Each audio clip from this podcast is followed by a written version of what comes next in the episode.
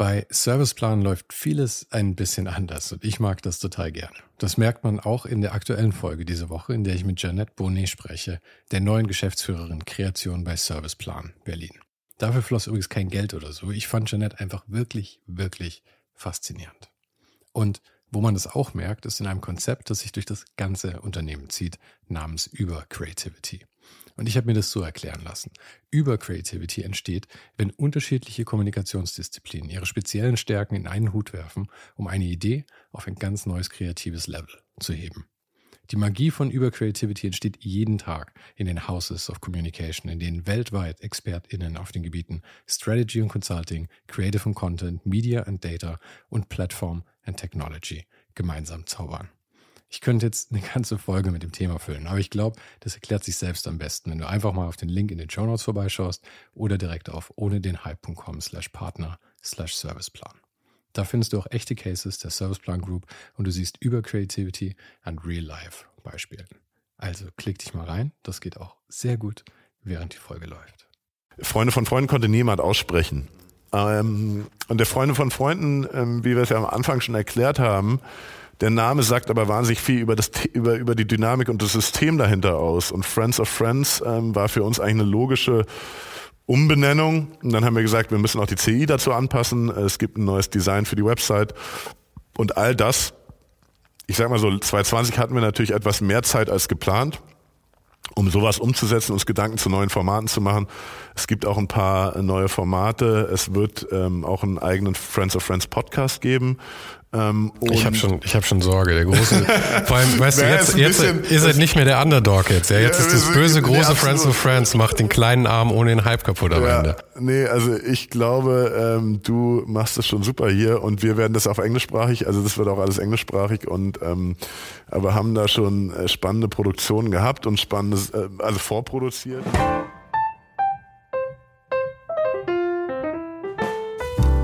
Mit so einem ziemlich jungen Podcast fühlt man sich schon immer sehr geehrt, wenn einem auf einmal jemand folgt, der bereits etwas auf die Beine gestellt hat. Und eines Morgens wachte ich auf und sah diese kleine Mitteilung auf meinem Telefon, dass mir Timmy Seifert auf Instagram folgt. Und ich dachte mir, Timmy Seifert, Timmy, den, den Namen kennst du doch. Und da schau her. Tim ist einer der Gründer des Online-Magazins Friends of Friends. Ich würde lügen, würde ich behaupten, dass Friends of Friends kein Einfluss für ohne den Hype gewesen wäre. Tim und seine zwei Mitgründer, Frederik Frede und Thorsten Bergler, erschufen vor über zehn Jahren unter dem Namen Freunde von Freunden eine kleine Website, die sich mittlerweile in eine weltweit bekannte Plattform verwandelt hat. Und dabei ging es ihnen immer darum, eine ehrliche Geschichte zu erzählen, wie Tim sagt. Und das ist schließlich auch genau das, was ich hier versuche. Tim erzählte von den Anfängen von Freunde von Freunden, von Partnerschaften mit Marken, von Koproduktionen, wie das Team gewachsen ist, von dem Friendspace über ihrem Büro in Berlin und wir sprechen auch über unsere Furcht vor japanischen Toiletten. Dieses Jahr stehen für Tim und seine Kollegen einige große Veränderungen an. Nachdem das Magazin schon seit Jahren international unterwegs war, wird aus Freunde von Freunden jetzt endgültig Friends of Friends. Und mit der Namensänderung kommt auch eine völlig neue CI und der lang erwartete Website-Relaunch. Tim erzählt außerdem auch noch von ein paar neuen Formaten und unter anderem auch von dem neuen Podcast. Zum Glück auf Englisch, sonst würde ich mir vielleicht ein kleines bisschen Sorgen machen. Und falls du als einer der ersten den Relaunch sehen möchtest, kannst du dich gleich beim Friends of Friends Newsletter anmelden. Den Link dazu findest du in den Show Notes. Und wenn wir schon beim Abonnieren sind, falls du ohne den Hype immer noch nicht abonniert hast, kannst du jetzt gleich die Gelegenheit nutzen. Auf Spotify, Apple Podcasts, YouTube oder wo auch immer du gerade diese Folge hörst. Jede Woche kommt ein neues Interview und ähnlich wie Tim arbeite ich vielleicht auch gerade an ein paar neuen Formaten. Aber jetzt erstmal genug kryptische Andeutung. Ich wünsche dir viel Spaß bei meinem Gespräch mit Tim Seifert. Ähm, ich würde sagen, wir fangen einfach an, ja. Mhm. Und wir haben ja eine Menge Überschneidungspunkte auch. Ich soll dir unter anderem Grüße ausrichten von Eike König und von Saskia Dietz, bei denen war ich in den letzten Wochen. Äh, Eike war, glaube ich, einer der ersten, den ihr auf der Website hattet, oder? Ich glaube, Eike, ähm, also es ging los 2009 ähm, mit, ich glaube, am Anfang Oktober 2009 haben wir das erste Porträt online gestellt. Das war Tim Dobrowolny. Mhm. Tim Dobrowolny ähm, Music Producer und äh, Fotograf, beziehungsweise Manager und Fotograf. Ich darf jetzt Jobtitle-mäßig nichts Falsches sagen, aber der hatte uns damals Eike eigentlich vorgestellt und Eike war uns natürlich über Eikes Hort bekannt mhm. und ähm, war einer der ersten etwas bekannteren Kreativen, die wir porträtiert haben, ja. Bei ihm im, äh, in der Agentur und eine nette junge Truppe damals. Mhm. Und äh, mit Eike haben wir nach wie vor Kontakt und äh, mit Saskia auch. Äh, Saskia war, glaube ich, eine der ersten ähm, oder nicht eine der ersten, aber gehörte, sage ich mal, zu den ersten zehn Leuten, die wir damals in München porträtiert haben. Mhm. Und hat sich das wie, äh, kannst du dich noch erinnern, wie es damals war? War das irgendwie eine große Sache, irgendwie dann so zum Beispiel Eike, Eike zu porträtieren? Ähm, Nein, also jein, ähm, weil äh, also zum einen war das, glaube ich, eine Phase, wo wir uns selber noch finden mussten, was das Format betrifft. Und ähm, also die Grundidee wurde aber schon relativ schnell klar. Wir haben Leute ähm, größtenteils zu Hause besucht und an ihren Arbeitsplätzen besucht, in Studios, Ateliers besucht. Und es ging immer darum, möglichst authentische, eine authentische Geschichte zu erzählen mhm. oder eine ehrliche Geschichte zu erzählen. Und ähm, und Eike ist ein Typ natürlich, äh, der für sowas natürlich sehr gut in Frage kommt, weil er sich auch nicht äh, versucht darzustellen, sondern sehr ehrlich ähm, seine Projekte und seine Idee hinter seiner Arbeit beschreibt. Und insofern waren das dankbare Gäste, die ja, uns, glaube ich, auch geholfen haben. Ähm, ja, das Format für uns weiter zu definieren und zu lernen. Und ähm, insofern waren natürlich alle Porträts am Anfang für uns wahnsinnig wichtig. Und äh, ähm, wir haben damals, äh, ging es um Fotografie und, und Editorial und wir hatten natürlich auch nicht die riesengroße ähm, journalistische Erfahrung am Anfang, sondern wir sind da super hands-on rangegangen, äh, sind mit einer Fotografin und damals sogar noch ohne Redakteur losgezogen und haben die Leute ähm, an ihren Arbeitsplätzen oder zu Hause besucht und haben wahnsinnig viel Content produziert und haben den Content danach ähm, so, sage ich mal, zusammengestellt, dass es für uns von der, vom Storytelling her Sinn mhm. macht. Und das waren natürlich Thorsten Frede und ich, also Thorsten Bergler, Frederik Frede, ähm, meine beiden Partner, ähm, die damals die Agentur No More Sleep hatten, aus der dann letzten Endes das Freunde von Freunden Projekt entstanden ist weil wir gesagt haben, wir wollen mal ein Herzensprojekt machen, wir wollen mal was Schönes, ähm, schöne Marke ähm, entwickeln selber und eine Idee entwickeln und haben uns verschiedene Trends, verschiedene Beispiele genommen, die es im Internet damals gab. Das setzte sich zusammen aus ähm, sage ich mal, visuell, äh, visueller Darstellung, Websites wie Boston Big Picture, ähm, Interviewseiten wie The Selby, ähm, anderen Trends, die wir so beobachtet haben, weil wir immer sehr viel recherchiert haben parallel. Mhm und hatten dann die Idee, ähm, unser Netzwerk zu porträtieren, Leute, Projekte aus unserem Umfeld ähm, äh, zu dokumentieren und ähm, daraus ein, ein, eine Website äh, zusammenzustellen. Ja, also man habt kann ihr, noch. Habt ihr ja, die Interviews dann selber geführt? Wir haben die Interviews selber geführt und es ging so weit am Anfang, dass wir tatsächlich die Fragen noch per E-Mail verschickt haben und ähm, äh, und und die Antworten auch per E-Mail bekommen haben und ähm, ja, äh, wie du natürlich, weil wir ja gerade über den, deine Anfänge jetzt auch gerade gesprochen haben, es, es, es ist so, äh, Trial and Error. Also wir sind mhm. rausgegangen, haben Sachen versucht, haben Sachen ausprobiert, ähm, auch ähm, was das Thema Video dann betrifft, die Integration von Video, von Bewegtbild, ähm, was viel darauf beruhtet, Sachen zu testen und auszuprobieren. Und das war auch so unser Mindset, dass wir gesagt haben, das muss nicht immer alles perfekt sein, mhm. ähm, sondern wir probieren jetzt mal Sachen und wir optimieren Sachen äh, on the go und schauen, ähm, wie das funktioniert und wie, das, äh, wie es auch angenommen wird. Ne? Und das war schon, glaube ich, äh, für, für die Zeit, also wir, wir hatten von Anfang an diese Denke, weil wir natürlich sehr stark digital gearbeitet haben und uns auch viele Beispiele aus den USA und international genommen haben und hatten, glaube ich, nicht diese Denke zu sagen, das muss jetzt perfekt sein, sondern wir testen jetzt einfach mal Sachen und es findet sich. Mhm. Und so hat es dann auch funktioniert, weil wenn du ähm, digital publizierst, bist du ja letzten Endes zeitunabhängig und wir haben auch gesagt, wir wollen wenn wir Geschichten erzählen, versuchen, was zu generieren, was nicht an einen bestimmten Zeitpunkt gebunden ist, sondern zeitlos ist. Und wir arbeiten aber auch mit der Resonanz von den Lesern äh, und, und arbeiten mit dem Feedback von den Lesern und gucken, okay, wie funktioniert was, wie verhält sich das auf den Social-Media-Kanälen, wie, verhält sich, wie verhalten sich die Zahlen auf der Website, welche Leute lesen das und so weiter. Ich also glaube, einfach mit diesem Feedback arbeiten, das genau, man halt dadurch genau. bekommt. Und das ist, glaube ich, was, was bis heute noch Bestand hat bei uns, ist zu sagen, ähm, wir betrachten auch das Gesamtprojekt immer so ein bisschen als Work in Progress und, und, und lernen viel, äh, lernen viel von den Lesern und optimieren das ähm, so gut wir können regelmäßig, optimieren die Kommunikation, optimieren das inhaltlich ähm, und, und schauen uns auch selber viel um und recherchieren viel und gucken, was andere Magazine machen und andere Publikationen machen und, und bauen das dann weiter aus, so wie wir denken, wie es Sinn macht. Mhm. Die beiden anderen waren eben in dieser Agentur, da hatten die Agentur No More Sleep. Ähm, mittlerweile genau. heißt sie More Sleep, glaube ich. Ja, also die Entstehungsgeschichte, kurzer Abriss, ähm, 2.5, 2.6 haben Thorsten und Friede No More Sleep gegründet. Ich bin, glaube ich, Ende 2008 dazugekommen, ähm, plus minus ein paar Monate.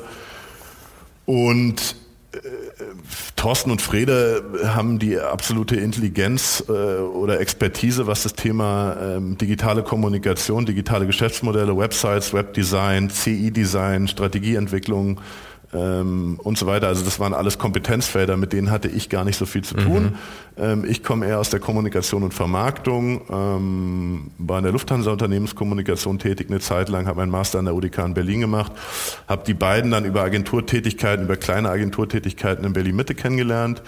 Und so haben wir zusammengefunden und dann die ersten Projekte gestartet, 2008, 2009 und dann eigentlich im Rahmen der Wirtschaftskrise, äh, Auftragsverluste und so weiter die Idee gehabt zu sagen, wir sammeln, bündeln jetzt mal eigentlich all das, was wir so haben an Expertise und Kenntnis und ähm, entwickeln daraus eine neue Idee für ein mhm. Format.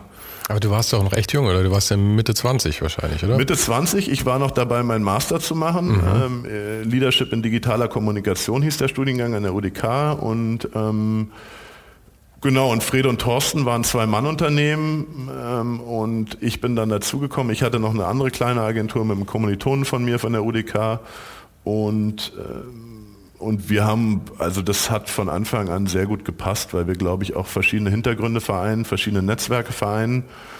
Und das Thema Netzwerk, äh, wie der Name Freunde von Freunden schon sagt, spielte auch eine große Rolle am Anfang, weil wir natürlich die verschiedenen äh, Connecting Points äh, aus den äh, Bereichen ähm, Kunst, Kultur, Musik, Grafikdesign, Produktdesign, Kunst ähm, vereinen konnten mhm. und äh, so viel, äh, viel Input und Vorschläge für Gäste und, und Stories hatten. Und das ging tatsächlich mit den engsten Freunden in Berlin los und hat sich dann, wie der Name Freunde von Freunden schon sagt, ähm, darüber hinaus relativ schnell entwickelt. Wessen, wessen Idee waren Freunde von Freunden tatsächlich als Name?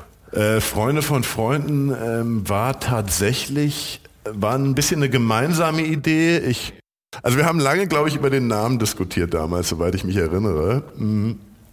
Und es gab eine Inspiration von äh, Facebook. Und zwar war das die Zeit, wo Facebook Deutschland auch online ging, mhm. ähm, wo wir gemerkt haben, das Thema wie Leute sich online darstellen, wird immer wichtiger. Äh, das Thema Exposure online wird immer wichtiger. Und es gab einen Link bei Facebook, ähm, der hieß Freunde von Freunden bei Facebook Deutschland. Und zwar ging es dort darum, du könnt, konntest über diesen Link bei, äh, gemeinsame Freunde feststellen und bei anderen Leuten in die Netzwerke hineinschauen. Mhm.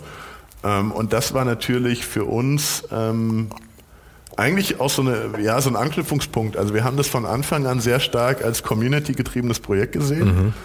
Ähm, und eigentlich ging es ja auch darum. Also wir haben äh, Leute porträtiert. Äh, also bei uns ging es, das Kernthema war immer Inspiration und Kreativität, um das mal runterzubrechen, zu sagen, es ging um spannende Persönlichkeiten, spannende Projekte, die wir dokumentieren.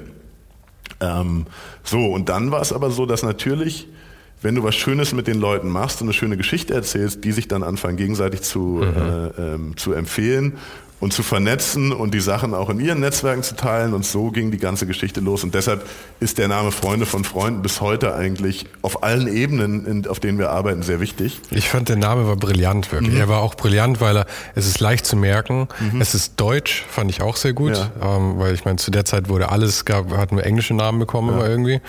Ja. Und ähm, weil es halt genau die Aussage irgendwie war. Und es mhm. hat es gleich in so einen familiären Kreis gezogen, die Leute gleich persönlich irgendwie dazugebracht. Ja. Ja, ja also wir hatten ja natürlich auch gesagt, also wir sind, wir sind kein politisches Magazin, ähm, wir sind keine Meinungsmacher, sondern bei uns geht es um viel um Freundschaft, es geht viel um Vertrauen, ähm, es geht viel um äh, ein ehrliches, authentisches Bild und deshalb ist der Name auch was Positives. Ähm, und er sagt wahnsinnig viel über, das, über die gesamte Dynamik mhm. dahinter aus. Und, und am Anfang war es dann immer so, dass die Leute mh, hm, uns gefragt haben, naja, wie kommt ihr denn auf die Gäste? Oder woher, woher, woher nimmt ihr diese Geschichten? Und dann haben wir gesagt, naja, das sind Freunde oder das sind Freunde von Freunden oder Freunde von Freunden von Freunden. Und das passiert sehr viel über Empfehlungen und persönliche Connections und persönliche Vorstellungen. Mhm. Ja, und so konnte das Ganze halt auch einfach natürlich, natürlich wachsen, weil mhm. ansonsten ist es ja schwieriger. Man, mhm. Äh, ich meine, wenn man sich alleine umschaut, einfach nur, äh, ist irgendwann ein Ende irgendwie. ich meine, das ist natürlich mit Instagram ist kein Ende. Du findest immer noch jemanden und noch jemanden. Aber es, wenn es natürlich wächst, wächst halt auch das Netzwerk natürlich, glaube ich. Das war. Ja, ähm, absolut. Und ähm, das hat uns dann, ähm, da können wir aber gleich noch was zu sagen, auch dahingehend geholfen, dass wir dann tatsächlich auch diese Produktionsagentur nehmen, äh, also More Sleep gibt es ja auch heute noch, also damals No More Sleep, heute More Sleep. Ähm, aber ähm, wir haben dann die FOF Productions, also die Produktionsagentur dahinter, quasi auch über, über das Netzwerk weiterentwickelt, weil es so war, dass ähm, äh, diese Geschichten online existierten und immer mehr gewachsen sind und sich verbreitet haben. Was, glaube ich, auch geholfen hat, ist, dass wir die Kanäle eine eigene Strategie hatten, wie wir natürlich das Format auf Social Media Kanälen platzieren, mhm. wie wir die Bilder platzieren. Und aber äh, äh die Leute auch mit einbeziehen also die Leute, die wir porträtieren, auch mit, äh, nicht als Sender, ich würde jetzt also nicht sagen als Sender mitverstehen, aber ähm, die Freunde zeigen das auch ihren Freunden mhm. und stellen sich dann, ähm, stellen uns darüber dann ähm, neue Leute vor.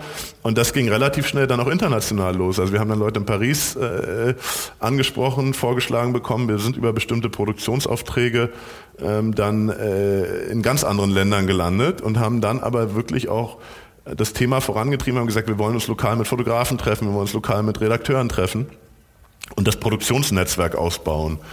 Und, die und arbeiten quasi als Freelancer für euch dann oder wie? Die haben uns als Freelancer äh, für uns gearbeitet und die, äh, denen haben wir so ein bisschen das Format an die Hand gegeben natürlich unter bestimmten Briefing-Bedingungen und so weiter. Wir hatten ja eine gesunde Basis äh, ästhetisch äh, und vom Storytelling äh, eine gute Vorlage. Ähm, und haben dann gesagt, habt ihr nicht Leute in euren Städten, die ihr gerne mal porträtieren mhm. wolltet? So. Und ähm, ich sag mal, lokale, äh, es lebte sehr viel oder es lebt immer noch sehr stark von ähm, lokalen Kreativszenen und lokalen Netzwerken letzten Endes, die wir dort vorstellen. Und mittlerweile sind es, glaube ich, 100 Städte weltweit, in denen wir mal Content produziert haben, in manchen äh, mehr Content, in manchen weniger. Aber das Format trug sich dann und trägt sich heute immer noch über verschiedene Grenzen hinaus. Mhm. Also ähm, wenn man überlegt, dass es als kleine, kleines Herzensprojekt in Berlin losgegangen ist, war es für uns auch faszinierend zu sehen, wie das auch in anderen Städten funktioniert und was da auch für Dynamik rein, reinkommt und was wir auch für ein Feedback international generieren. Und ähm, ich glaube 2013 war dann auch noch so ein Knackpunkt, wo wir angefangen haben, Los Angeles Content zu produzieren. Ähm, auch tatsächlich über, Auto, also über Redakteure und Fotografen und, und Videoproduzenten, die uns empfohlen wurden. Mhm. Und, und dann gibt's ja immer wieder so kleine Anekdoten. Äh, dann engere Freunde aus Berlin lebten dann in Los Angeles und die haben wir dann angesprochen, haben gesagt, kennt ihr nicht da und da mhm. jemanden, wir würden gern den und den mal ansprechen und so weiter. Und, und so kommst du quasi äh, in neue Netzwerke rein und so verbreitet sich dann so ein Projekt. Mhm. Ganz, ganz natürlich. Und das war schön. So im Rückblick ist es jetzt, wäscht es natürlich alles zusammen. Du erzählst es jetzt so in fünf Minuten, aber ja. wie war denn so die, die Geschwindigkeit von dem Ganzen. Ich meine, wie viel, wie viel, wie war überhaupt euer Turnus von den Interviews zum Beispiel? Wie viel habt ihr eigentlich so produziert? Gab es da schon eine Regelmäßigkeit oder ging das einfach nach Freischnauze am Anfang? Also wir haben damals wesentlich weniger publiziert, als wir heute publizieren. Ähm, ich glaube, die höchste Taktung in den ersten Jahren war, glaube ich, ein Interview oder ein Porträt die Woche. Mhm. Äh, und das wurde dann aber immer mehr. Ähm, den Vorteil, den wir hatten, war der, dass wir, ähm, also jetzt sage ich mal, in den letzten zwei bis drei Jahren war es so, dass wir teilweise jeden Tag was veröffentlicht haben. Ähm, äh, natürlich muss man mittlerweile differenzieren. Damals hatten wir auch nur ein Format, was wir publiziert haben. Und ja. das waren die Home-Porträts oder die, die, die Workplace-Porträts. Ähm, mittlerweile ist das Ganze natürlich ein bisschen komplexer geworden, was die inhaltliche Ausgestaltung. Also was, wir haben mittlerweile Mixtapes. Natürlich haben wir auch immer noch Home Stories, aber wir arbeiten mittlerweile viel thematischer, redaktioneller, als wir damals gearbeitet haben. Das heißt, wir haben auch äh, damals gab es einfach vieles noch nicht inhaltlich, was es heute gibt. Mhm. Ähm, und deshalb hatten wir auch die Porträts sozusagen als Hero-Format ähm, und ich glaube, die, die höchste Taktung war einmal die Woche damals und das wurde dann sukzessive mehr. ähm, natürlich, weil uns auch viel mehr Inhalte dann aus dem Netzwerk zugespielt wurden. Mhm. Und dann wurde, gab es immer mehr, ähm, sage ich mal, Koordinationsaufwand. Dann haben wir angefangen, unsere Redaktion aufzubauen äh, in Berlin, eine Bildredaktion, eine Videoredaktion, ähm, jemand, ein Team, was sich um Social Media kümmert und so weiter. Also so wir haben immer mehr gelernt, äh, wir sind gewachsen, wir haben immer mehr gelernt und haben das immer mehr redaktionell professionalisiert. Aber habt ihr während dieser äh, Wachstumsphase am Anfang auch schon Geld verdient tatsächlich? Habt ihr da auch schon irgendwie Content mit, mit Partnern gemacht oder sowas? Oder, weil ich meine, irgendwo muss ja auch das Geld herkommen für Journalisten und Fotografen dann irgendwie zu bezahlen. Also ähm, wir haben von Anfang an den Anspruch gehabt, ähm, Freunde von Freunden nicht über klassische Werbung zu finanzieren oder über Werbepartnerschaften, sondern ähm, inhaltlich relevante Partnerschaften längerfristig aufzubauen mit Unternehmen und mit Marken und ähm, hatten auch, äh, wussten auch, dass das ganze Thema Content und Content Marketing äh, in eine gewisse Richtung geht, die uns wiederum in die Karten spielt. Mhm. Ähm, als Publisher beziehungsweise als Agentur ähm, und wir natürlich die Learnings und die Expertise auch irgendwo anwenden können, die wir im Publishing sammeln. Und so ist eigentlich dann auch so ein bisschen die, das ganze Produktionsagentur-Thema entstanden, eigentlich auf Request. Also wir haben Anfragen bekommen von Unternehmen, äh, die gesagt haben, also die waren nicht daran interessiert, auf der Plattform Freunde von Freunden etwa Werbung zu schalten, weil wir es gar nicht angeboten haben. Also du hattest immer keinen Zugang zu Freunde von Freunden aus dem, aus der kommerziellen, äh, aus dem kommerziellen Blick, wo du zum Beispiel bei klassischen Magazinen ja eigentlich einen Bereich hast, wo du sagst, kannst du ein Media Kit äh, runterladen, mhm. kannst sagen, die und die Werbemaßnahmen buche ich und dann ähm, komme ich da irgendwie rein. Das gab es bei uns nicht. Das heißt, die häufig gestellte, gestellte Frage war auch immer damals ähm, die, dass die Leute sagen, wie verdient ihr eigentlich Geld damit? Mhm.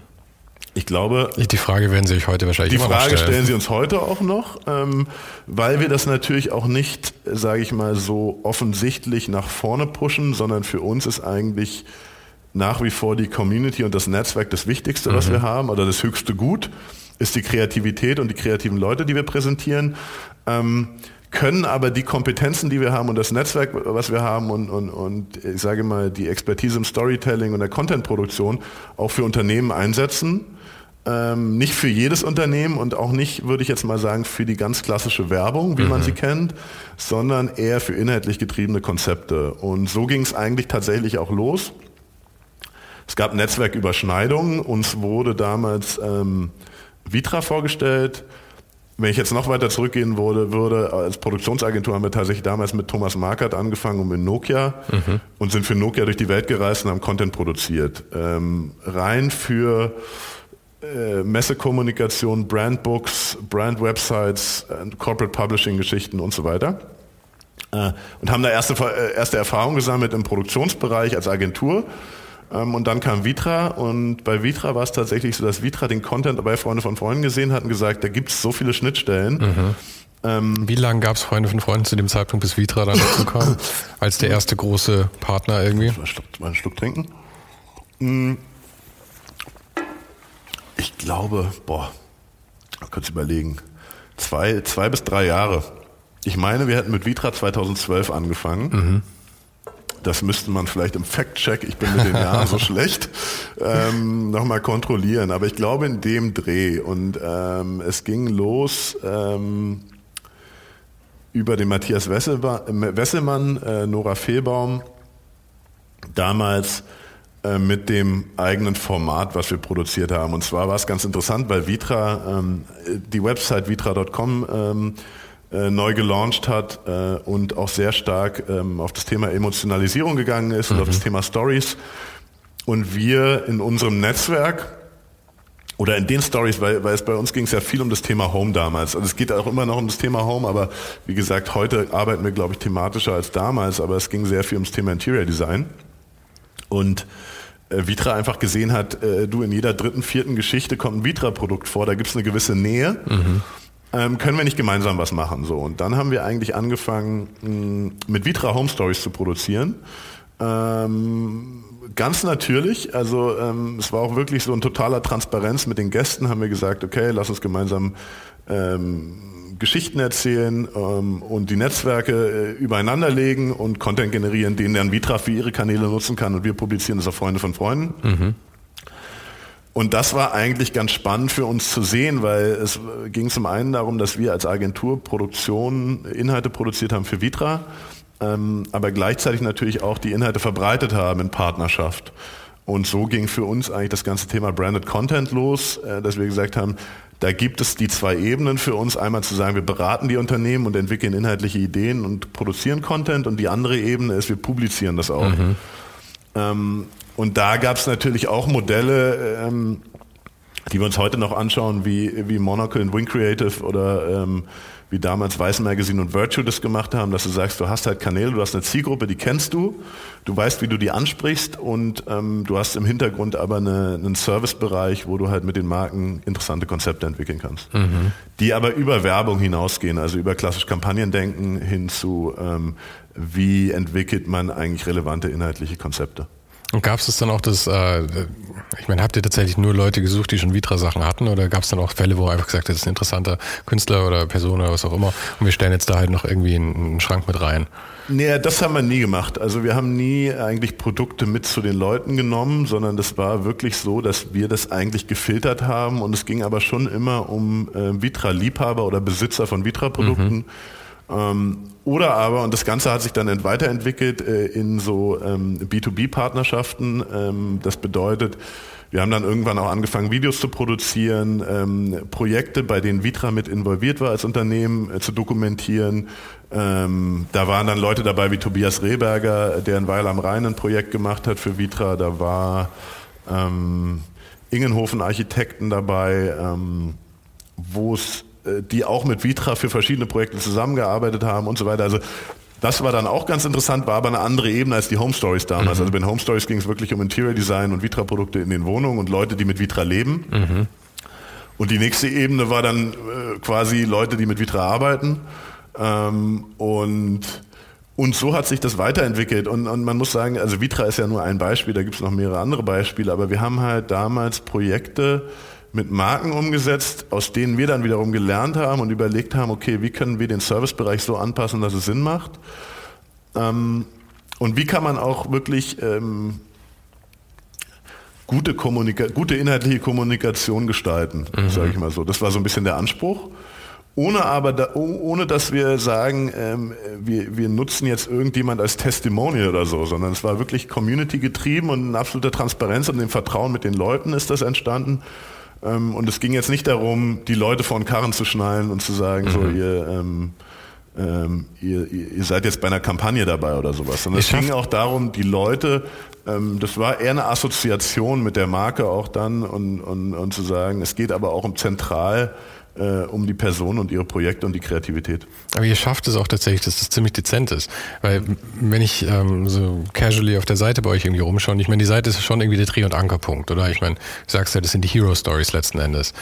Und das Einzige, was einem auffällt, ähm, als wo, wo, man denkt, da könnte irgendwie Geld tatsächlich mit generiert werden, ist halt, dass manchmal dann irgendwie da ist das Mini oder oder Vitra oder so ist halt so eine Serie im Prinzip ähm, quasi als Schirmherr irgendwie auftaucht. Aber das ist dann auch eigentlich nur, dass es halt, ähm, wenn du nicht genau hinschaust, wird es im Artikel gar nicht auffallen, dass es überhaupt nicht dabei ist. Und oben steht halt klein irgendwie dabei Freunde von Freunden mit ähm, mit Vitra oder sowas. Ja. Mhm ähm, dass die Firmen tatsächlich da überhaupt bereit sind, dann da so zu investieren, das zeigt ja auch, dass sich diese ganze Werbung eigentlich so krass geändert hat, mhm. dass, dass es einfach um so ein Dasein irgendwie geht. Also jetzt nicht Dasein, sondern das dort äh, auf, auftreten tatsächlich mit dabei. Ja.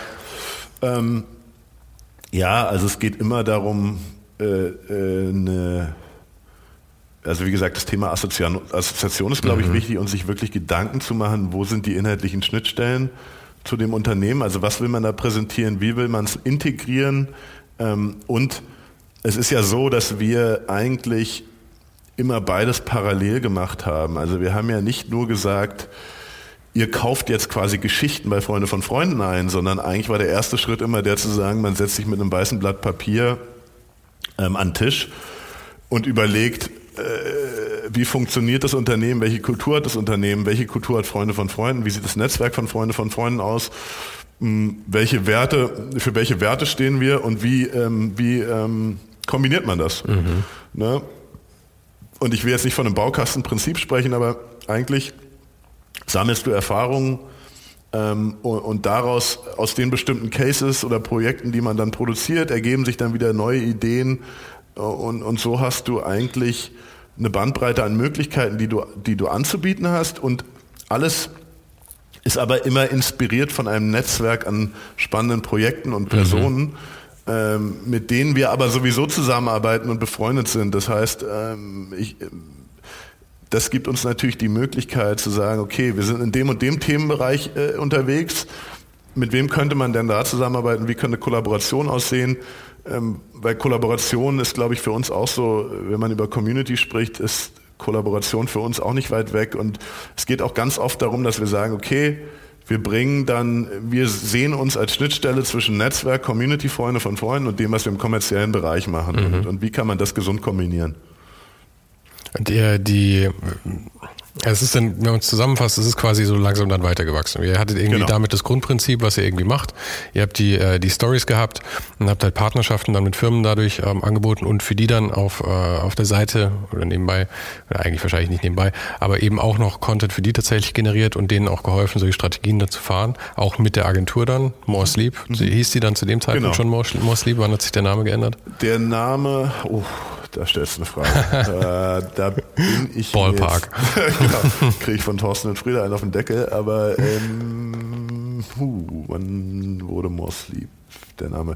Äh, will ich jetzt nicht, will ich jetzt kein konkretes Datum nennen. Okay, aber, aber war, also das heißt aber, das war halt auch, was, es war halt nur eine Namensänderung. Das war kein. Es war eine Namensänderung, aber ähm, es gibt noch eine Zwischengeschichte. Thorsten und Friede haben zwischenzeitlich auch für TBWA gearbeitet mhm. ähm, und ähm, sind dann wieder bei TBWA raus. Ähm, das sind so ein paar Details in der Historie ähm, und haben dann, als sie bei TBWA raus sind, haben wir uns dann gemeinsam entschieden, das zu internationalisieren, das Projekt größer zu machen, haben auf Englisch umgestellt. Mhm.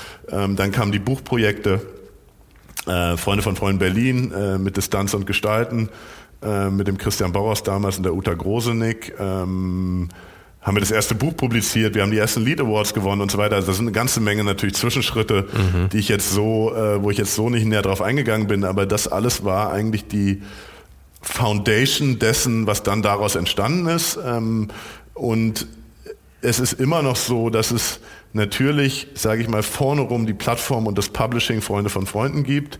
Mittlerweile natürlich die, also die, die Website im, im, Zentrum, die Social Media Kanäle, die dazugehören, die Bücher, die wir publizieren. Dann machen wir aber mittlerweile auch als Services Printmagazine für Unternehmen, für Hotels und so weiter. Ähm, so, und dann gibt's aber More Sleep die ganze Zeit natürlich als Strategieagentur, Designagentur dahinter, die wir bei Freunde von Freunden natürlich immer an der Seite haben und zur Rate ziehen können und auch gesamte Projekte umsetzen können. Das heißt, es gibt wahnsinnig viele ähm, kommerzielle Sachen oder Plattformen, die wir entwickelt und umgesetzt haben. Ähm, nicht zuletzt ein großes Projekt mit Mini Deutschland, das Sunanau oder auch Sachen für USM, ähm, wo die Plattform und die Gestaltung letzten Endes über Moresleep kommt, mhm. der Inhalt und das Netzwerk kommt über Freunde von Freunden und das ist so ein bisschen die Abgrenzung, die aber natürlich total gut zusammen funktioniert, ähm, weil äh, natürlich viele Marken auch mittlerweile daran interessiert sind, gesamte äh, Environments äh, äh, äh produziert zu bekommen. Also ähm, also es geht da nicht mehr darum, einzelne Geschichten äh, für Unternehmen zu machen, sondern zu sagen, wie könnte denn eine Plattform dazu aussehen mhm. oder wie könnte eine Strategie dazu aussehen, wie verbreite ich denn meine Inhalte. Das geht so weit, dass wir uns redaktionell teilweise auch um, um, um Brand- und Corporate-Kanäle kümmern und das Management und die Inhalte und den, ähm, die Redaktionsplanung. Das ist ja eine, eine Entwicklung, die äh, es gab früher gab es halt Full-Service-Agenturen, ja. Und ich meine, letzten Endes hieß das Print ähm, alles für Print zu machen und dann kam halt irgendwann ein bisschen Internet dazu und das haben sie meistens mehr schlecht als recht gemacht. Mhm. Und dann kam ja irgendwie so diese Absplitterung, dass ähm, äh, online halt irgendwie von speziellen Firmen gemacht wurde. Mhm. Und dann war das ja, gab es diese Full-Service-Agentur, gab es halt nur noch eine Handvoll eigentlich, oder? Ja. Und jetzt hat sich die Full-Service-Agentur ja eigentlich neu formiert, weil das Print immer weniger eine Rolle spielt und ich glaube, der Fokus halt immer mehr jetzt auf dafür. Aber Website, dann aber auch auf den ganzen Kanälen liegt, die jetzt alle dazugekommen sind, die ja alle eine eigene Expertise auch brauchen. Ja. Ich meine, wir haben uns ja vorhin auch schon drüber unterhalten, das ist ja alles Wild West. Ich meine, es hat ja keiner eine Ahnung, was er wirklich tut auf Instagram. Wir müssen ja mhm. jeden Monat das neu rausfinden. Ja.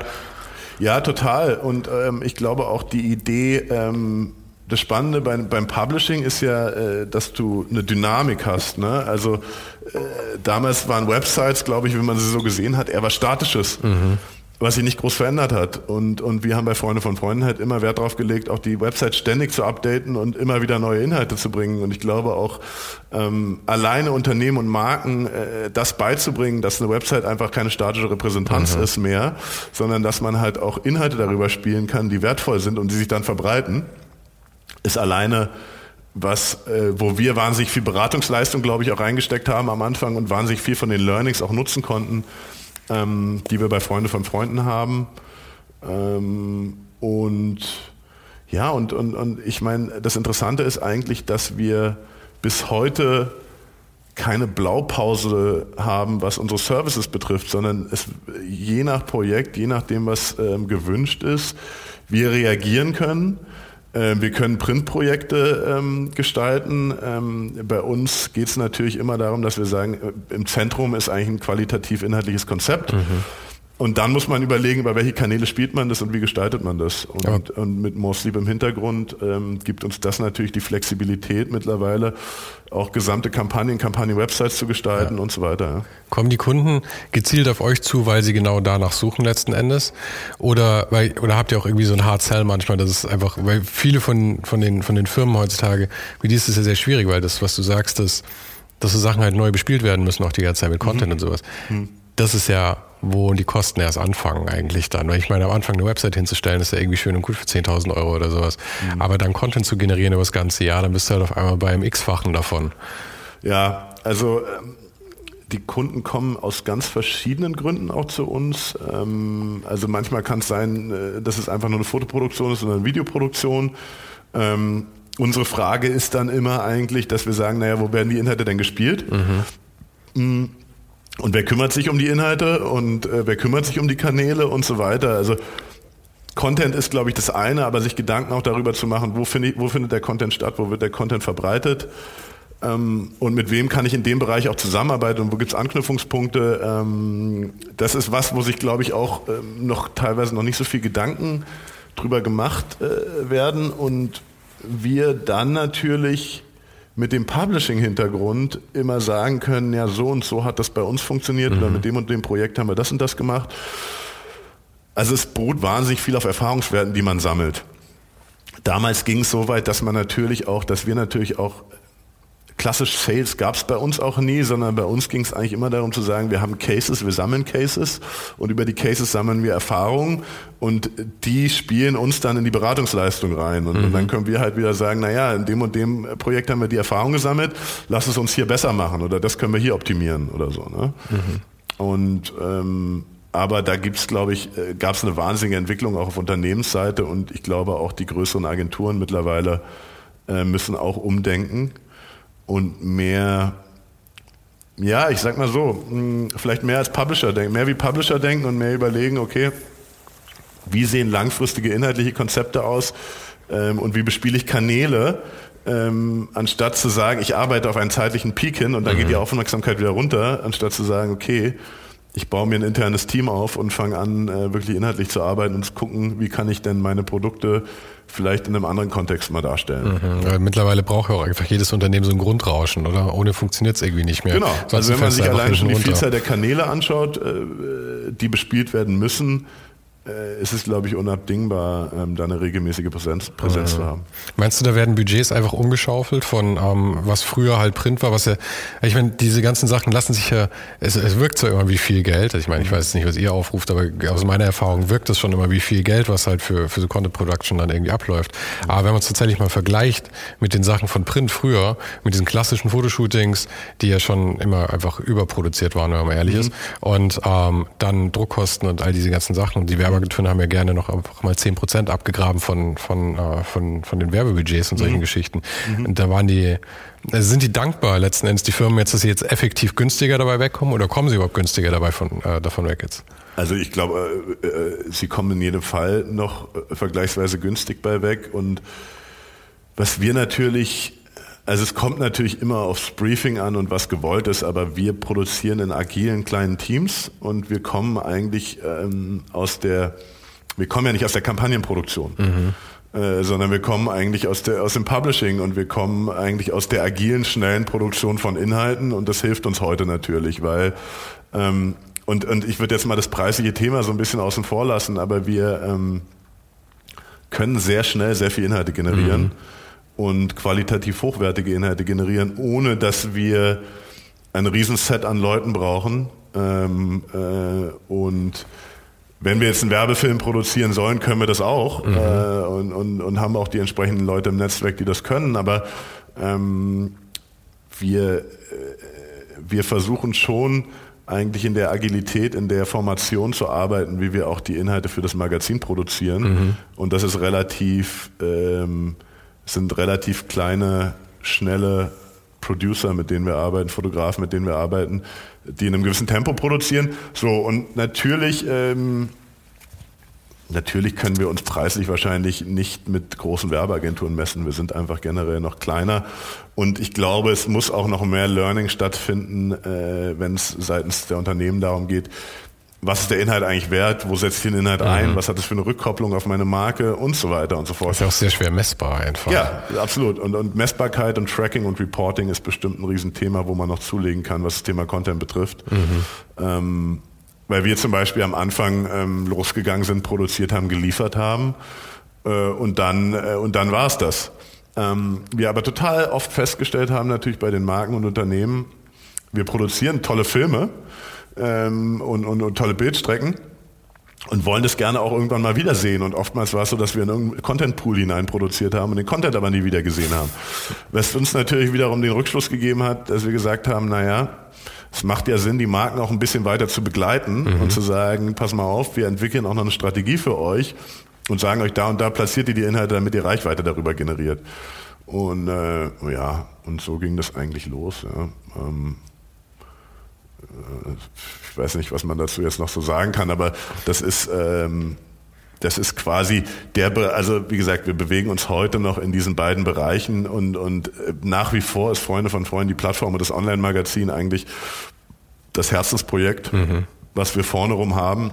Alles, was wir machen, ist sehr bewusst, äh, was die Kommerzialisierung angeht und das Placement von irgendwelchen Partnern angeht.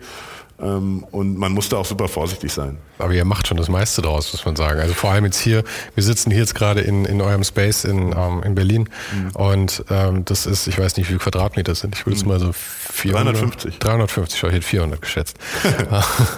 ja. Und ähm, super eingerichtet und du hast im Prinzip hier so zehn verschiedene ähm, Möglichkeiten, wie man das als Interieur benutzen kann. Mhm. Und ihr habt auch Events hier, mhm. ihr habt ähm, japanische Toiletten, mit denen ich absolut überfordert bin. also ja. es, ihr, Toiletten, da können wir einen eigenen Podcast zu machen. Ja, wahrscheinlich. Mhm. Wahrscheinlich auch mit erschreckenden Erlebnissen. Mit erschreckenden Erlebnissen. ähm, nein, also ja, zu den Spaces, das ist eigentlich auch, also alles, äh, wie ich das vorhin schon erwähnt habe, eigentlich alles, was wir machen, ist so ein bisschen Community, Community getrieben und inspiriert durch das, was, äh, was wir letzten Endes im Magazin publizieren. Und ähm, die Räumlichkeiten, ähm, Friend Spaces nennen wir das Ganze. Mhm. Ähm, Gibt es auch mittlerweile einen eigenen Instagram-Account für. Ähm, ist, äh, dass wir gesagt haben, äh, die Leute, also äh, Quality Content no matter the medium war immer so ein Anspruch, dass wir gesagt haben, naja, wenn wir was online oder digital publizieren, sowas können wir eigentlich auch offline machen. Und ähm, es kam damals die Inspiration oder die Idee, äh, haben wir gemeinsam entwickelt mit dem Matthias Wesselmann mit Vitra. Wir sind gewachsen, wir waren damals in der Bullagstraße äh, saßen wir mit unserem Büro und ähm, hatten die Idee, einen Raum zu entwickeln, äh, der uns präsentiert der, oder der, der uns repräsentiert mhm. ähm, und das irgendwie zeigt, was wir auch online zeigen, irgendwie als Wohnung darstellt. Und, äh, ja, und haben, zuerst das Apartment dann, oder? Es gab zuerst das Apartment der Mulakstraße, war die erste Räumlichkeit, die wir so hatten, mhm. neben unseren Offices und haben angefangen, kleinere Dinner-Events zu machen, haben angefangen, Freunde einzuladen, die dort irgendwelche Fotoarbeiten oder Kunst äh, präsentiert haben ähm, und haben so eigentlich die lokale Community zusammengebracht, wieder unter dem Dach Freunde von Freunden. Ähm, und das hat wahnsinnig gut funktioniert und, und das ging auch los mit den ersten Events, als wir die Bücher veröffentlicht haben, zum Beispiel ähm, haben wir ein ganz tolles Buchveröffentlichungsevent gemacht, natürlich bei dem Christian Bauers. Was super speziell war, oben auf dem Bunker. Mhm. Und das war aber das erste Mal, dass wir wirklich so gesagt haben, wir versammeln unsere Freunde und machen einen netten Abend uns und, und, und daraus sind dann wieder neue Ideen entstanden und so haben wir eigentlich eins, äh, auch äh, mit diesen Inspirationen und Ideen, die diese Abende gebracht haben, eigentlich gesagt, okay, wir bauen jetzt ein Apartment aus. Vitra war als Partner dabei damals.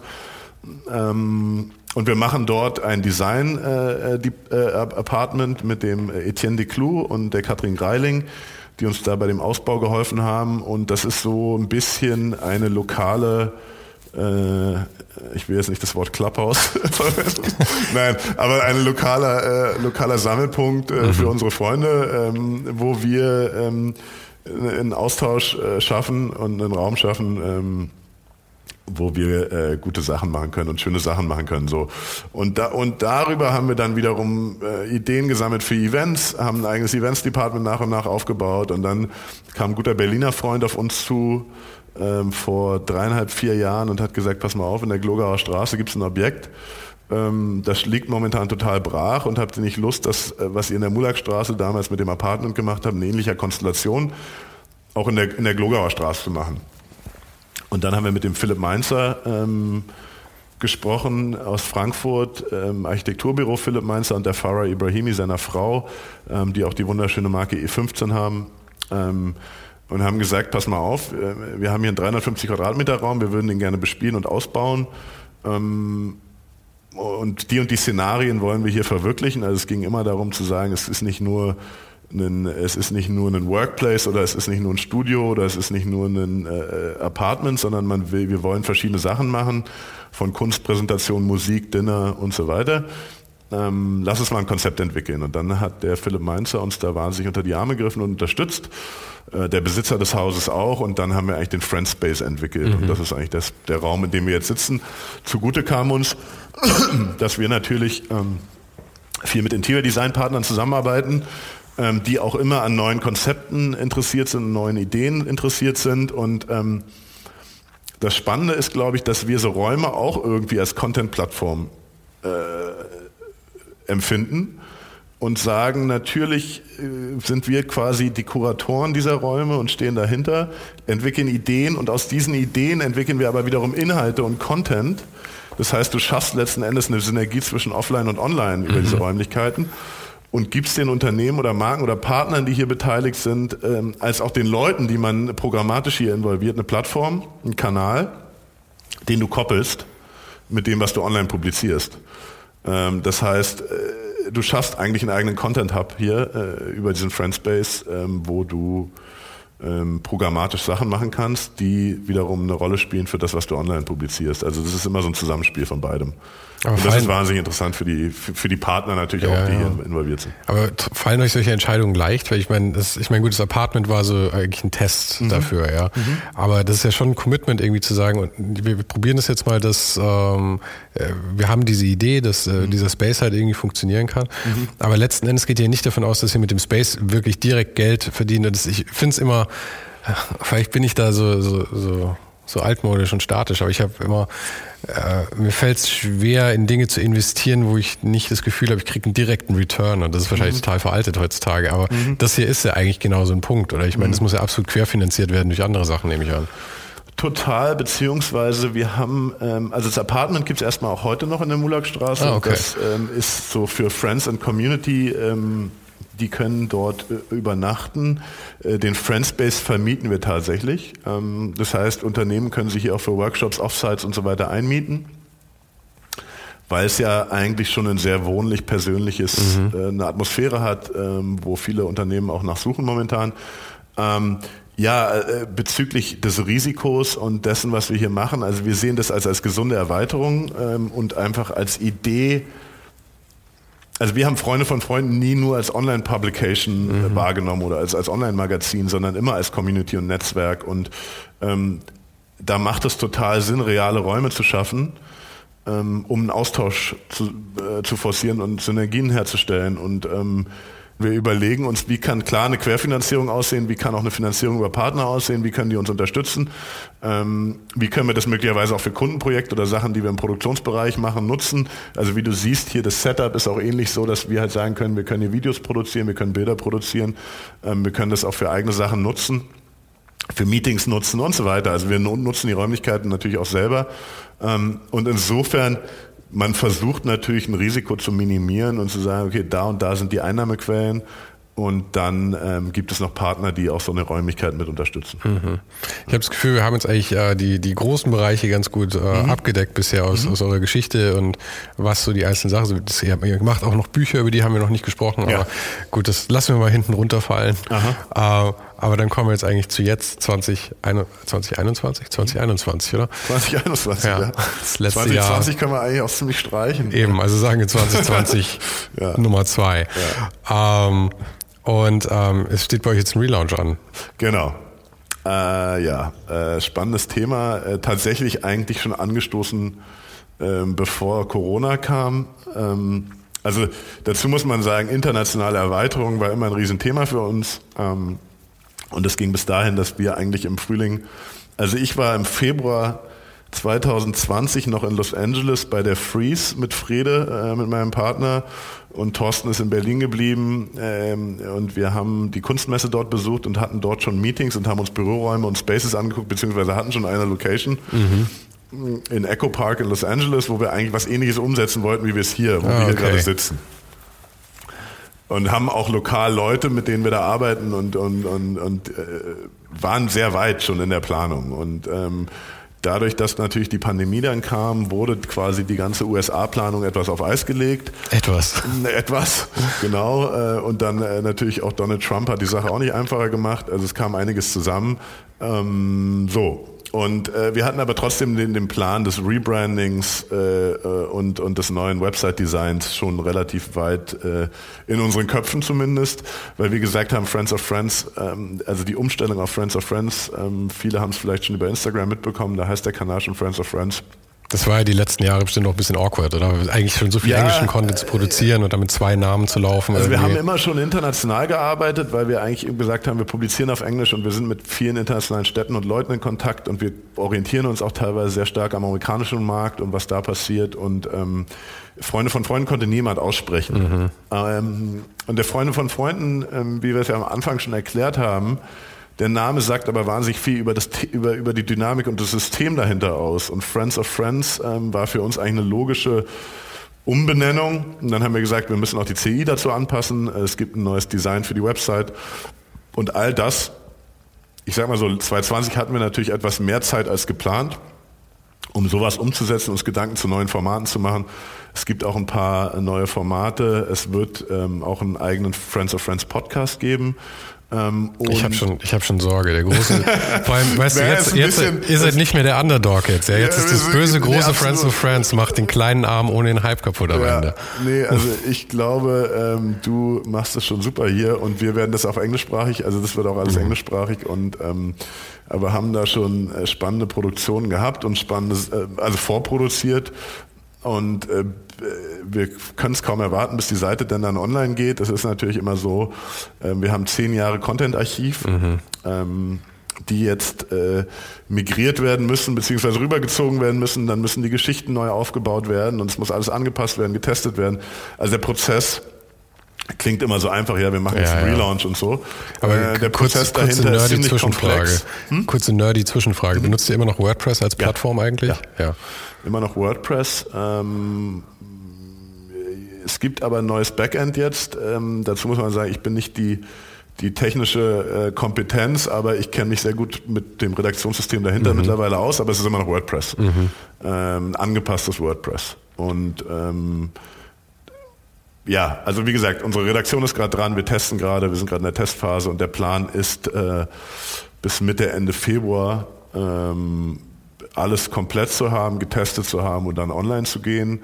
Und das ist ein riesiger Schritt für uns, das ist ein spannender Schritt für uns, ähm, weil wir die Innova also die Zyklen des Redesigns und der Anpassung der Website waren eine Zeit lang kürzer mhm. und jetzt hatten wir eine sehr lange Zeit eigentlich, wo wir auf einem Design äh, gearbeitet haben, was auch funktioniert hat. Wir aber gemerkt haben, wir müssen eigentlich schon die Navigation noch mal ein bisschen ein bisschen ähm, glatt ziehen und ein bisschen umstrukturieren und und das wird jetzt alles kommen und wir sind dann total gespannt, wie das ankommt, das neue Design. Ähm, ja und und ich glaube es ist interessant für uns, weil wir 2019 hatten wir zehnjähriges Jubiläum. Mhm. Ähm, also 2009 ging die Seite online, 2019 war Jubiläum.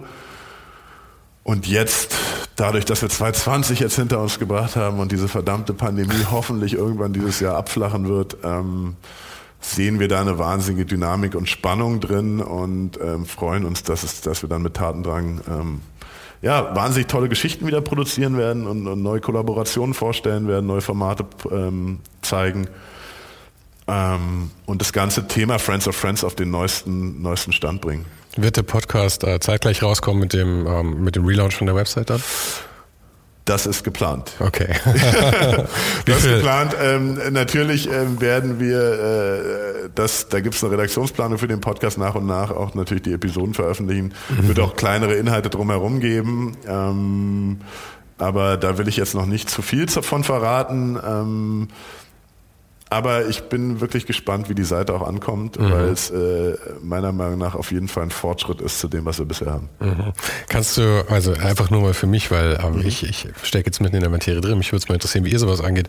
Mit Vorproduktion, also wie weit in die, in die Zukunft habt ihr die Sachen produziert? Ich meine, man versucht ja schon immer möglichst zeitnah irgendwie dran zu bleiben, aber andererseits kann man halt auch nicht irgendwie ähm, von Woche zu Woche tatsächlich produzieren und dann rausbringen, weil dann mhm. geht irgendwas schief und mhm. dann hat man halt hat Also beim. Podcast ist es jetzt so, dass wir, glaube ich, in Paketen von fünf fünf Episoden produziert haben, mhm. also äh, fünf vorproduziert haben, fünf Episoden. Ähm, also bei uns war es natürlich immer so, dass wir immer vorproduziert haben, weil wir immer gesagt haben, zeitlos. Also zeitlose Inhalte. Ähm, äh, wir sind nicht an bestimmte Events gebunden. Natürlich, wenn wir Sachen mit Kunden machen oder so oder Partnern, können wir uns danach richten, ähm, aber wir produzieren immer vor. Damals, bevor wir überhaupt online gegangen sind mit der Website, hatten wir, glaube ich, 30 Stories im Archiv. Oh, und das hat das uns sehr gute die Freiheit gegeben, dass du sagen konntest, so und so platzieren wir das, so und so mhm. macht das Sinn.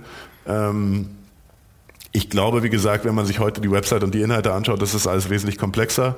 Ähm, und thematischer und deshalb muss man, muss man auch mehr darüber nachdenken, wie, äh, wie baue ich die, äh, die Redaktionsplanung auf und wann bringe ich was. Ähm, aber klar, also für uns war es immer schön, je mehr Vorsprung man hat, desto mehr kannst du dir Gedanken machen, wie baue ich die, äh, baue ich die Planung auf, ne, inhaltlich. Und umso besser kann man halt auch reagieren, weil man nicht immer nur im Moment halt genau. ist, irgendwie dasselbe dran weiterzubauen, ja. sondern man kann halt auch schauen, okay, wir haben fünf Wochen Vorsprung oder sowas, ja. können schauen, was produzieren wir tatsächlich für in fünf Wochen ja, dann. absolut. Ja. Und ähm, zeitlos vielleicht auch nochmal interessant, ähm, das Archiv ist natürlich immer noch, wird immer noch genutzt. Das heißt, wir republizieren natürlich auch viele Sachen. Mhm.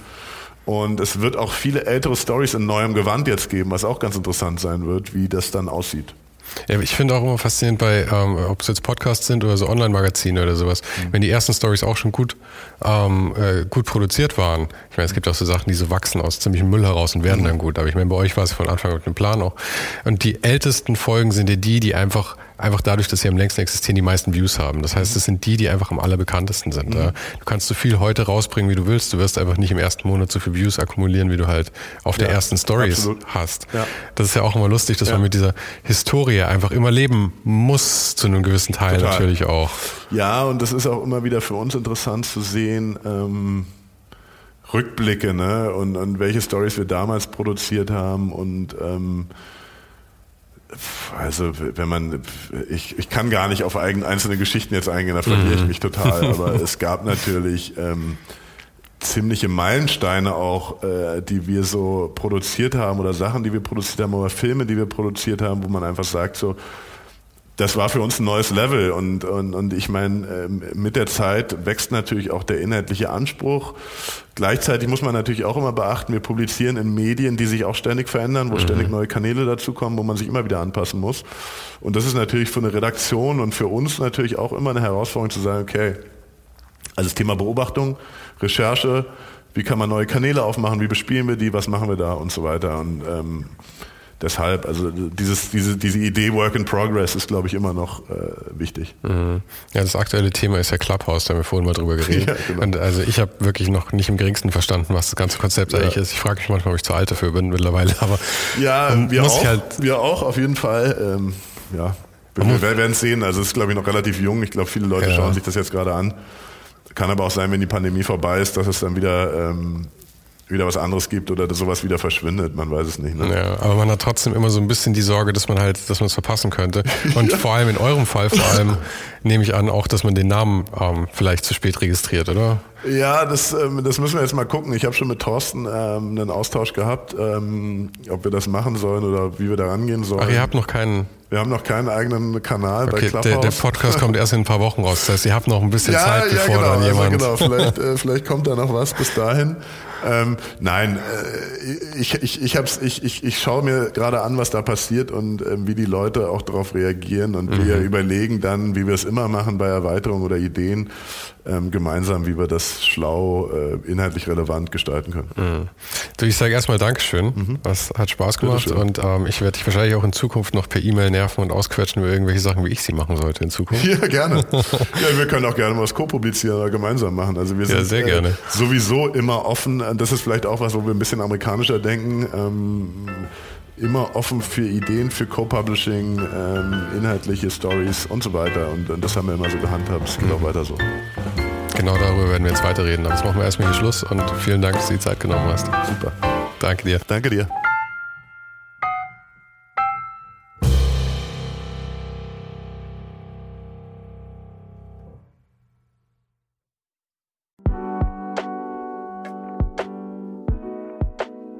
Das war's für heute. Falls du gerade eine von den älteren Folgen hörst, ist es gut möglich, dass du jetzt ein zweites Outro hörst. Lass dich aber nicht von mir verwirren. Ich bin gerade dabei, ein paar Änderungen zu machen und dafür muss ich 150 Folgen neu schneiden und nochmal uploaden. Du kannst dir wahrscheinlich vorstellen, dass das ein kleines bisschen dauert. Falls du mich und die Show supporten möchtest, gibt's dafür ein paar Möglichkeiten. Auf patreon.com slash svensaro gibt's jede Woche Bonusmaterial, exklusiv nur für Supporter. Und das für nur ein paar Euro im Monat, mit denen du mir helfen kannst, ohne den Hype noch lange, lange für dich weitermachen zu können. Es hilft natürlich auch immens, wenn die Show wächst und dazu kannst du deinen Teil beitragen, indem du deinen Kollegen und Kolleginnen davon erzählst. Freunde, Familie, du weißt am besten, für wen das noch was sein könnte. Und zu guter Letzt, falls du es noch nicht gemacht hast, bewerte die Show jetzt gleich mit fünf Sternen in deiner Podcast-App. Im Newsletter gibt es übrigens jede Woche völlig kostenlos inspirierende Tipps von meinen Gästen und mir. Den kannst du auf oninhype.substack.com abonnieren. Und alle Links findest du, wie immer, direkt auch hier in der Beschreibung und natürlich auf ohnedenhype.com. Im Archiv gibt's noch eine Unmenge anderer Gespräche. Unter anderem waren schon mit dabei Stefan Sagmeister, Mirko Borsche, Paula Schör, Mike Miri, Jeremy Format, Jonas Lindström, Mathilde Mutant, Olaf Heine, Eike König, Erich Spiegermann und, und, und. Scrolle einfach mal durch. Wir sind bei über 150 Folgen, wie gesagt. Und um ehrlich zu sein, kann ich selber kaum fassen, dass ich das Glück hatte, mit so vielen inspirierenden Menschen sprechen zu dürfen. Vielen Dank an Dominik Huber und Marc Capella von Moiré. Von denen stammt nämlich die neue Hausschrift der Show und die heißt GT Pressura. GT steht übrigens für Grilly Type, über die die Schrift zu mir kam. Und auch nochmal vielen Dank an Tobias Rechsteiner fürs Vermitteln. Der größte Dank geht aber natürlich an dich fürs Einschalten fürs Zuhören und für deinen Support. Und wir hören uns dann hoffentlich nächste Woche wieder.